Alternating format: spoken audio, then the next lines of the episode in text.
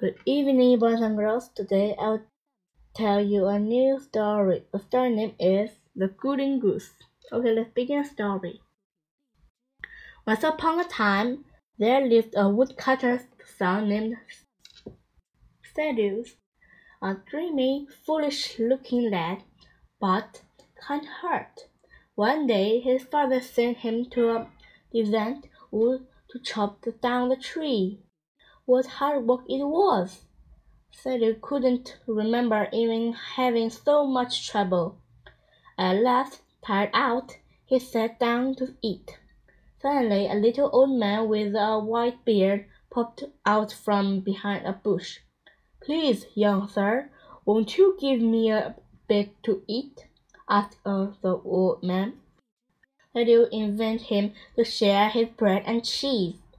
The man ate his food, seeing that the young woodcutter was the first to show him kindness. As a reward, I'll tell you a secret. If you cut down the tree in the middle of the wood, all the others will fall down.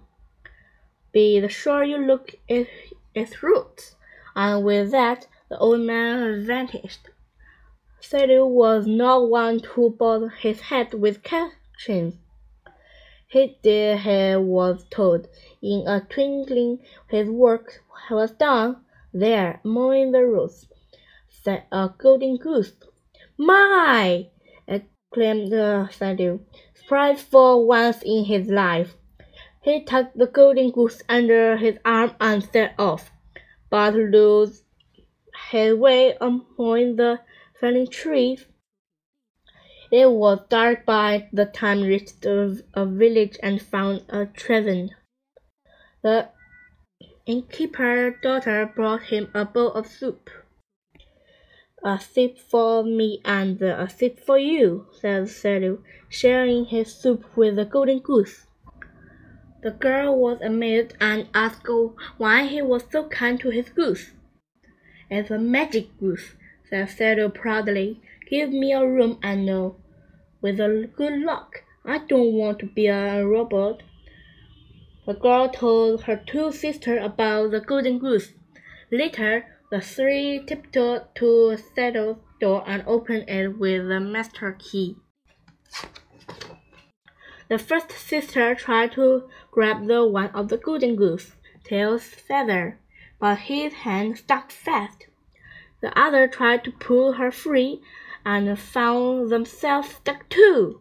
The next morning Thaddeus woke to find the three sisters sitting on the floor beside the goose, looking very uncomfortable. "Help us!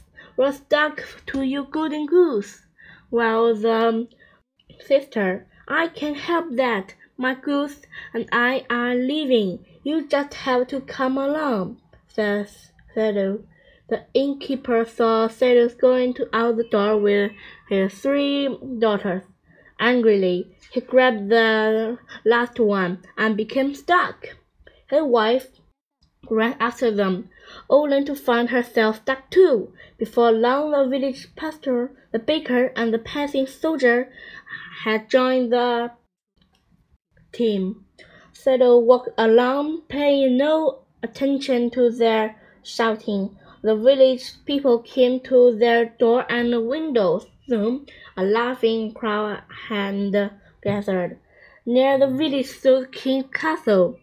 His only daughter was pinned away, and no doctor could cure her sadness.